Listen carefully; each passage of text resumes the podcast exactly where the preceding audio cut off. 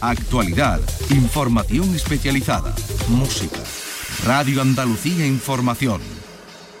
Si los motores rugen, desde Andalucía estamos preparados para contártelo.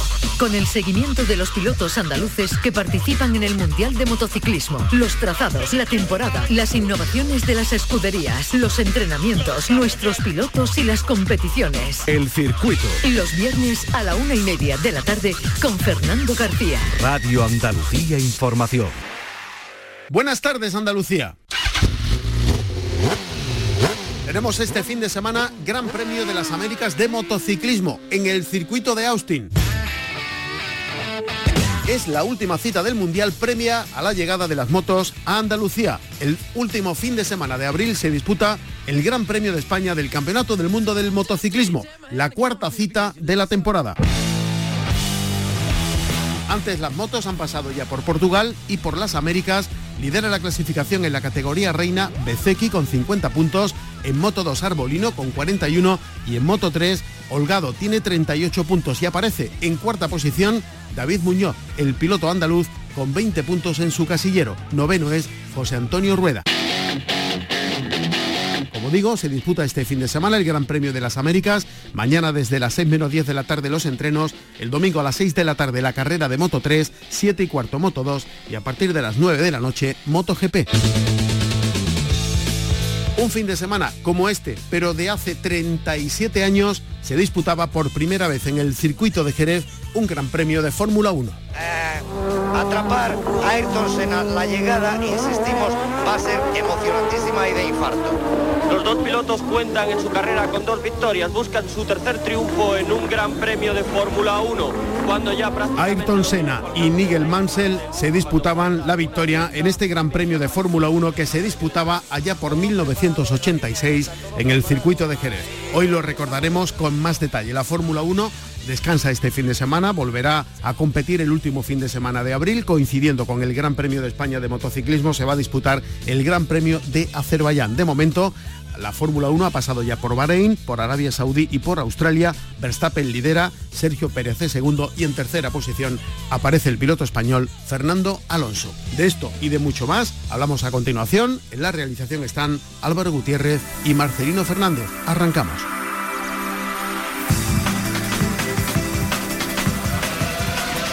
Esta es nuestra dirección de correo electrónico, elcircuito arroba rtva.es.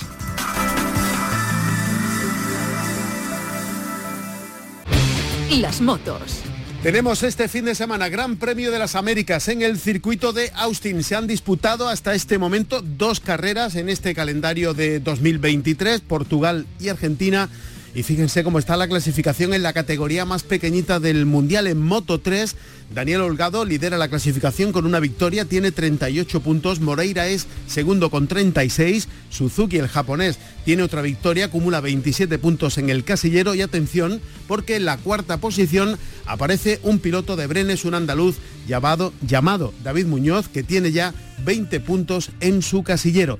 Y en novena posición, el otro piloto andaluz que participa en esta categoría, José Antonio Rueda, con 13 puntos. Nos vamos a la categoría intermedia en Moto 2. Tony Arbolino lidera la clasificación con 41 puntos, una victoria acumula ya y otra victoria de los dos grandes premios que se han disputado es para el murciano Pedro Acosta, que es tercero en la clasificación general. No ha tenido mucha suerte en el inicio de esta temporada el piloto de Conil, Marcos Ramírez, que es vigésimo quinto en la clasificación. Y en MotoGP lidera Bezeki, tiene 50 puntos en el casillero y una victoria. Y Naya, otro piloto italiano, es segundo con otra victoria acumulada y 41 puntos en su casillero. Como decíamos, el Gran Premio de las Américas se disputa este fin de semana. Mañana los entrenos desde las 6 menos 10 de la tarde, la carrera al sprint a las 10 de la noche y el domingo desde las 6 de la tarde la carrera de Moto 3, 7 y cuarto la carrera de Moto 2 y a las 9 de la noche la carrera de la categoría reina de MotoGP. Una vez que concluya el Gran Premio de las Américas, el circo de las dos ruedas emprenderá camino hacia Europa, porque aquí se va a disputar el último fin de semana de este mes de abril el Gran Premio de España del Campeonato del Mundo de Motociclismo. Precisamente hoy se han dado a conocer algunos detalles eh, significativos sobre este Gran Premio, sobre este acontecimiento, detalles que ha ofrecido la alcaldesa de Jerez y que ha seguido Marga Negrín. Marga, buenas tardes. Hola, ¿qué tal, Fernando? Esto está a la vuelta de la esquina. No queda nada y atención, mucho cuidadito porque se están agotando las entradas. La alcaldesa ha dicho que la venta de entradas va muy bien. Ya están vendidas más que el año pasado por estas fechas, más de 54.000 y las tribunas se están agotando. Ya hay nueve completas. Así que quienes estén pensando si quieren venir o no al Gran Premio de España de Motociclismo en Jerez, que se decidan ya, porque además coincide con un puente para toda España, que es el del 1 de mayo, y con un puente aún más largo para los madrileños, que también tienen festivo el día 2. Así que habrá bastante dificultad para llegar a la ciudad y para encontrar alojamiento. No lo dejen para última hora. Eso es, en resumen, lo más destacado, ¿no? Que se ha dado a conocer en esa rueda de prensa. ¿Algo más que añadir? También hay algunas novedades muy interesantes, como por ejemplo que se ha habilitado un código QR con toda la programación alternativa de ocio que va a haber tanto en la ciudad como en el propio circuito y algunas novedades, como por ejemplo el jueves 27, además de las grandes actividades que ya conocemos, como es la colección de motos de Marc Márquez, que estará disponible, la caravana motera, la inauguración de las exposiciones en los claustros, una novedad. Habrá un circuito de derrapes por la mañana en el parking del circuito, en el exterior, a partir de las 12 del mediodía y hasta las 4 de la tarde, con cinco coches BMW pilotados, por supuesto, por pilotos profesionales. Y además el sábado Además de las carreras, habrá una de 12 vueltas con una ceremonia de podium que la han habilitado diferente en, las cercanías de la parrilla de la salida para que el público esté más cercano a los pilotos. En este Gran Premio es eso lo que se pretende, hacer que eh, las carreras y los pilotos estén más cerca del público. Y con esa misma idea, el propio sábado, a partir de las 11 de la mañana, para los que lleguen más tempranito al circuito, habrá una actividad muy interesante en la que los pilotos van a dar una vuelta al circuito en una especie de autobús descapotable, que no es tal, es más bien una plataforma arrastrada por un tráiler, pero al estilo de los americanos, con mucha espectacularidad, en la que los pilotos van a poder interactuar con el público y además en algunas curvas, que no van a decir cuáles son por seguridad, se van a parar y van a repartir merchandising. Qué bien. La idea es que haya un poquito de más contacto y esto va a estar animado por un speaker, en fin, va a ser un espectáculo muy interesante que, con el que se pretende pues que la gente no entre tarde en el circuito, sino que lleguen tempranito y se vayan ambientando. Que se madrugue. Y otra actividad también interesante y nueva, el sábado y el domingo, pues hay una zona acotada en la que los pilotos podrán estar con algunos aficionados seleccionados. No ha dado a conocer cómo será la selección, lo dirán en los próximos días, pero esos aficionados se podrán hacer selfies, podrán eh, pedirle autógrafos a los pilotos, en fin, una, claro, para los fanáticos del mundo del motor, pues una actividad muy, muy interesante. Muy bien, pues esos son los detalles que se han dado a conocer hoy. Gracias, Marga. Un saludo. Sobre este Gran Premio de España que se va a disputar el último fin de semana de abril en el circuito de Jerez Ángel Nieto, del que tenemos que hablarles hoy, pero no en lo que se refiere al mundo de las dos ruedas, sino a lo que tiene que ver con las cuatro ruedas y con la Fórmula 1, porque estamos en un aniversario muy interesante que nos ha hecho mirar hacia atrás. Pablo Cosano, buenas tardes. Hola, ¿qué tal? Fórmula 1 en Jerez, qué bien suena. Pues sí, ojalá se volviese a repetir aquello que vivimos por primera vez este fin de semana del 13-14 de abril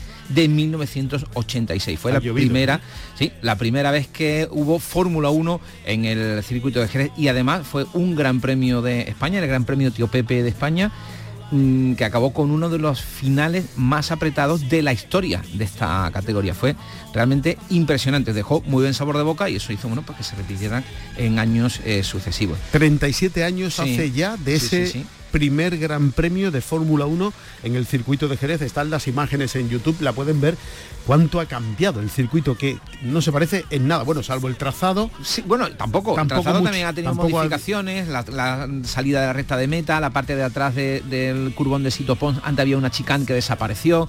Eh, ha habido algunas transformaciones. Se hizo la, nueva chicane en la zona de la curva Ferrari, eh, que era una curva de altísima velocidad, muy peligrosa para los pilotos. Se decidió hacer una chicane precisamente para frenar un poco eh, esa, velocidad que llevaban los, monoplazas. tenemos, si te parece, la narración que hacían por aquel entonces, no existía ni siquiera en Canal Sur, Televisión Española, que no hacía una carrera al uso, no hacía una retransmisión como la conocemos hoy en día, se hacían distintas conexiones y además coincidía la, eh, entrada de los eh, servicios informativos del telediario con la última vuelta, pero lo hacían tan ajustado que hicieron la conexión cuando estaban los dos protagonistas de esta llegada en la que se llamó la curva Ducados, la, actual eh, curva Jorge Lorenzo, la última curva. Sí, sí, la entrada meta. La entrada meta. Ahí hicieron la conexión los servicios informativos. Fíjate el interés que, tenían en aquel entonces. Por saber eh, cómo acababa la carrera. Claro, pero mm, eh, muy al final. Eh, lo escuchamos la narración de Valentín Requena y, compañía en televisión española. Estamos en una fecha aproximada del 13-14 de abril de 1986. Va a ser emocionantísima y de infarto. Los dos pilotos cuentan en su carrera con dos victorias, buscan su tercer triunfo en un gran premio de Fórmula 1, cuando ya prácticamente lo tiene a su alcance el Nigel Mansell cuando falta una vuelta y media para que concluya el Gran Premio de España. Iba con su Lotus Renault delante Ayrton Senna y lo perseguía con el Williams Honda eh, Nigel Mansell. Preveían ya ellos que iba a ser una final de infarto, decía, muy justito, pero fue tan justa que ni siquiera sabían, supieron en ese momento quién había ganado. Eh, fíjate, gana en realidad eh, Ayrton Senna con 0,014 milésimas de segundo por delante de Mansell. Es decir, prácticamente no se veía mm, con... Ahora mira. En directo del telediario, los telespectadores que siguen en la primera cadera, el telediario van a presenciar el final del Gran Premio de España. Atención, final... atención, atención, atención, atención, que Mansell se acaba de, de situar en primera posición. Increíble la carta que ha jugado se, escuchaban más los coches que a los comentaristas.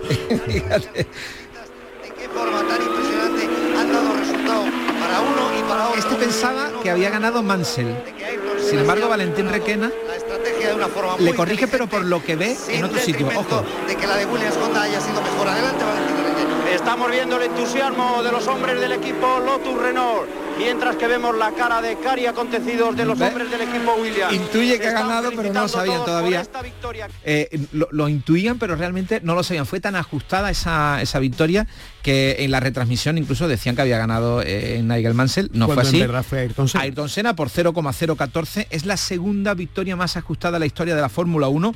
La, la, que, la que los pilotos estuvieron más cerca fue en Monza en el año 71, en el que eh, Peter Getting llegó 0,01 por delante de Ronnie Peterson en el Templo de la Velocidad. En Jerez, ese fin de semana del 13 de abril de 1986 quedó primero Ayrton Senna, seguido de Nigel Mansell, después un tal Allen Prost, Keke Rosberg y luego vinieron Theo Fabi, Gerard Berger, Thierry Butsen y Patrick Tambay que llegó en octavo fueron eh, los que eh, hicieron esas ocho primeras posiciones. Fue un fin de semana espectacular para Jerez. 37 años ya de eso, en ¿eh? 1986, primera vez que se disputaba en el circuito de Jerez un gran premio de Fórmula 1. Este fin de semana no tenemos, lo tendremos a final de mes coincidiendo precisamente con el Gran Premio de España del, circuito de, Jerez, el Gran Premio de Azerbaiyán. Con novedades, ¿eh? En el circuito de Bakú Leclerc tiene el récord de este circuito, en 2019 lo consiguió, el año pasado ganó, quién si no, Verstappen y la pole la consiguió Leclerc. Ya se han disputado hasta este momento tres grandes premios, Bahrein, Arabia Saudí y Australia, y esta será por tanto la cuarta cita de la temporada, con Verstappen liderando con 69 puntos, Sergio Pérez su compañero de equipo 54 en segunda posición, y atención porque aparece Fernando Alonso en tercera posición con 45 puntos, Hamilton es cuarto con 38 y Carlos Sainz es quinto con 20 puntos en el casillero. Y va a haber novedades en cuanto a la organización y la emisión de la carrera porque se está llegando a un acuerdo para cambiar todo el procedimiento y lo que vamos a ver por televisión. Se van a eliminar, mm, por lo menos en formato prueba, los entrenamientos de la F1 y la F2 del viernes y la F3 del sábado. El viernes se va a disputar una sola sesión de entrenamiento libre previa a la clasificación y luego la gran diferencia es que la, esta clasificación va a decidir el orden de la eh, carrera del domingo. El sábado vamos a tener eh, en vez de una em, sesión de entrenamientos libres, vamos a tener una clasificación, un formato de clasificación para la carrera al sprint que va a ser esa misma mañana. Es decir, tendremos a primera hora de la mañana clasificación y luego carrera al sprint. Y el domingo tendremos la carrera con las posiciones que se obtuvieron en la clasificación que hemos dicho que van a tener el viernes. Es decir, que solamente va a haber un entrenamiento libre que será el viernes a primera hora. Es cierto lo que dice eh, Frederic Basser, el, director de Ferrari, eh, que dice que mm, realmente es el único deporte en el que se retransmite los entrenamientos. ¿Tú te imaginas que se retransmitiese por televisión y hubiese interés en ver cómo entrenan los jugadores del Madrid el miércoles en la Roza o donde lo hagan, en la ciudad deportiva? No decide. No, pero en realidad la Fórmula 1 sí lo hace, son entrenamientos, por eso son poco atractivos para los espectadores porque se hacen pruebas, no se sabe el nivel de combustible, la carga aerodinámica, no se sabe qué es lo que están probando, se ven a los coches dando vueltas, pero realmente no se sabe muy bien qué están haciendo. Muchas veces dice, oye, ¿por qué van tan lentos? Es que necesitan ir a lo mejor a determinadas velocidades para hacer unas pruebas u otras. Así que va a haber formato de, prueba este fin de semana eh, próximo de, Azerbaiyán, cuando sea la, carrera, a finales de, este mes, y veremos a ver cómo funciona. Parece que los pilotos están de acuerdo. Si esto eh, funciona, lo mismo lo vemos en más grandes premios. Va a coincidir, como decíamos, el Gran Premio de Azerbaiyán de Fórmula 1 con el Gran Premio de España en el circuito de Jerez. Estábamos recordando eh, que hace 37 años de esa primera cita con la Fórmula 1 en el circuito de Jerez, oíamos recordando a Valentín Requena, que por cierto va a recibir el premio eh, del motor Ciudad de Jerez. Valentín Requena, buenas tardes. Hola, buenas tardes. Enhorabuena. Pues muchísimas gracias, ¿eh? me hace mucha ilusión. Sí. Ah, la vinculación con Jerez, oíamos que eh, comenzaba en 1986, no sé si venía ya de antes o esa era la primera vez que tenía relación directa con el circuito. Bueno, con el circuito nuevo, porque el circuito eh, se construyó creo que el principio de los años 80. Y yo recuerdo que entonces yo estaba colaborando con la revista Motociclismo y me fui a Jerez para ver, porque iba con un amigo, con, eh, precisamente porque para ver dónde se iba a construir el circuito, porque claro, era una notición. No había en España nada, más que el circuito del Jarama y Calafat. Y entonces el hecho de que se fuera a construir un circuito nuevo en, en cualquier punto de España y Jerez que era, pues, pues bueno, Jerez tenía eh, una larga relación con el motociclismo, puesto que se hacían carreras urbanas desde hace tiempo, mm. además carreras internacionales, ¿no? Y la gente de, Jerez pues estaba muy, ilusionada con el tema del motor y de ahí que surgió ese circuito. Y estaba yo con Juan Álvarez, eh, que entonces era presidente de la Federación Andaluza. ya entonces, ya, entonces ya, lo era, ya, lo era, ya, sigue, sigue, sigue. O, fue de la, española. Pero, estábamos allí sentados y tal, viendo, y había un cartel muy grande, de esto que ponen cuando se va a hacer una obra, que ponía, aquí se construirá circuito de Jerez y tal, no sé qué, un circuito, y, y yo hice una foto de aquello, y luego pues hice un artículo al respecto, ¿no? Entonces cuando se construye, vamos, se hicieron carreras antes de terminar la construcción del circuito. Yo recuerdo que hice una del Campeonato de España de Turismos, en la que no estaba construido ni la tribuna ni nada, y recuerdo que me habían puesto la posición de comentarista en un sitio donde luego por la noche llovió, que en Jerez llueve mucho. llovía, llovía. todo aquello. No, bueno, ahora no llueve en ningún sitio, ¿no? Pero digo entonces, entonces llovía mucho. Y, entonces resulta que, bueno, el sitio de la composición de Cuentelce, cuando desde el siguiente, aquello era una piscina. Mm. Y entonces tuvieron que sacarlo y tal. Pero quiero decir que ya se, cuando está, eh, se construyó la pista, nada más construyó la pista se empezaron a hacer carreras, ¿no? Mm. Y carreras a nivel nacional Luego ya vino las carreras internacionales y la verdad es que ha sido, fue un notición ese pedazo de circuito que se hizo, en Jerez, al que yo he estado vinculado mucho tiempo, donde he transmitido durante 21 años carreras del Mundial de Motociclismo, campeonatos de España, hasta una del Campeonato de España de Motocross que, se hizo allá en el interior. Mm. En fin, que para mí fue una, una notición y una gozada, vamos. Valentín, hemos revivido la retransmisión en televisión española del el final de la primera carrera de Fórmula 1 en la que llegó Ayrton Senna tan justo con Nigel Mansell que ni siquiera apreciabais quién había ganado realmente. Tu compañero de retransmisión pensaba que había ganado Mansell y parece que tú intuiste que ganó Senna, pero más que nada por las caras que se veían pues en la calle de boxes, ¿no? Pues mira, yo si te soy sincero, es que no recuerdo, porque yo Fórmula 1 hice poca, ¿no? Y aquel, y, aquel, yo la única Fórmula 1 que hice allá en Jerez, yo no transmitía como narrador, sino que estaba como en boxes, estábamos dos, dos compañeros, uno en cada punta de los boxes, haciendo entrevistas, porque había, claro, en la primera carrera de Fórmula 1 y había gente muy importante, mm. allí en el, en el Vivilas y todo esto, ¿no? Y estábamos haciendo entrevistas más que nada. Lo que sí es cierto es que ahora sí recuerdo que fue por milésimas, ¿no? 0,014. Claro, pero es que entonces no, no existían los mismos elementos de juicio que hay ahora en cuanto a las retransmisiones. O sea, yo cuando comencé a hacer retransmisiones de motociclismo del Mundial, eh, las motos no llevaban el decoder este que llevan ahora, no había... El transpondedor, claro. Tiempos en meta, no, no había nada. Entonces era un cronometraje había señores con, cronómetros y nosotros en la cabina de comentarista pues teníamos también cronómetros y, entonces pues cuando íbamos dos pues uno se levantaba y miraba a ver cómo pasaba y apuntaba el orden de entrada y cuando lo tenía se sentaba y lo, lo narraba y, luego pues era la, visión directa. A mí muchas veces me decían, es que no dijiste cómo iba fulanito, y me hubiera gustado a mí saberlo, ¿no? claro. claro, entonces, ahora, luego ya, cuando los elementos de juicio que hay ahora son fantásticos. Claro. Sobre todo para, no, solamente Los tiempos son automáticos ahora, antes, ¿no? Claro. Claro, pero es que no solamente para el, narrador, o sea, para el profesional, sino para el que está en su casa. Estamos en casa y lo estamos viendo, y, y estamos viendo las diferencias y estamos viendo tiempos y esto y esto antes era impensable, ¿no? Esto se empezó a llevar a cabo pues en los 90 ya, o sea, pero la década esa de los 80 pues era más amanuense. a totalmente. Llamaba la atención también, Valentín, que en el telediario conectaron con la carrera, no sé si porque había falta de interés en aquel, en aquel entonces, en, eh, cuando estaban los dos pilotos entrando en la última curva, es decir, en la recta de meta es cuando saludáis a los espectadores del telediario. Es decir, que ellos ven los últimos 500 metros de la, de la carrera. Mira, yo, yo si te soy sincero es que no me acuerdo. ¿Lo, tenemos ahí Álvaro? ¿Lo, podemos recordar con el propio Valentín? Eh, atrapar a Ayrton Senna, la llegada, insistimos, va a ser emocionantísima y de infarto. Los dos pilotos cuentan en su carrera con dos victorias, buscan su tercer triunfo en un gran premio de Fórmula 1, cuando ya prácticamente lo tiene a su alcance el Nigel Mansell, cuando falta una vuelta y media para que concluya el Gran Premio de España. Todo preparado en la línea de meta, todo preparado.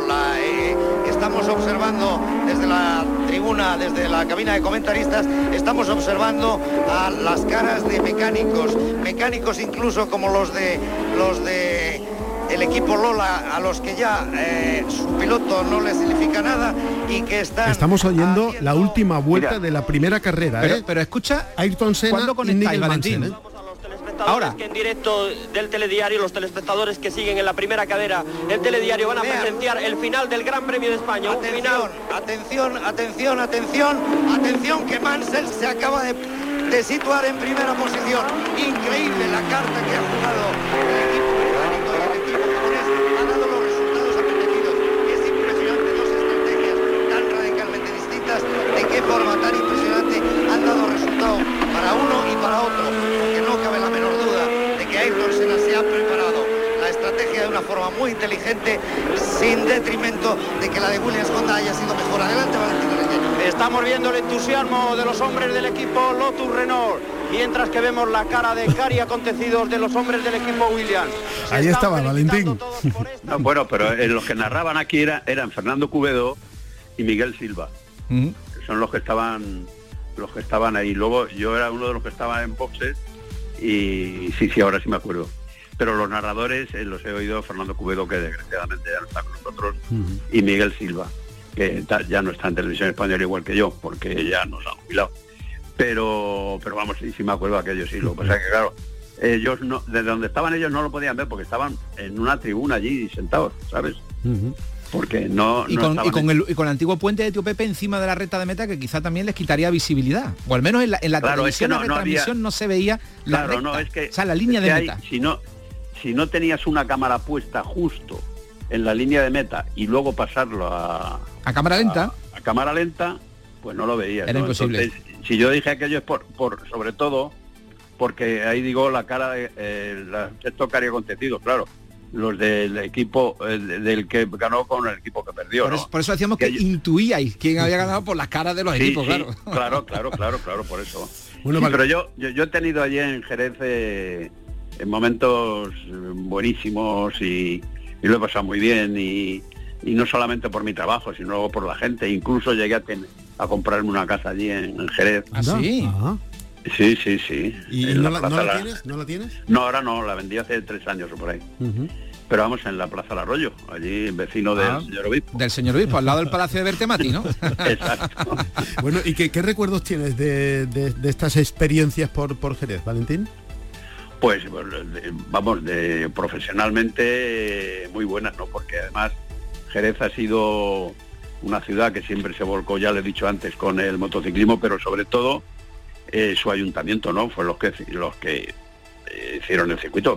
Pedro Pacheco fue el que el que construyó el circuito, vamos, cuando estaba de alcalde, no es que lo construyera él, sino estando de alcalde lo hizo, ¿no?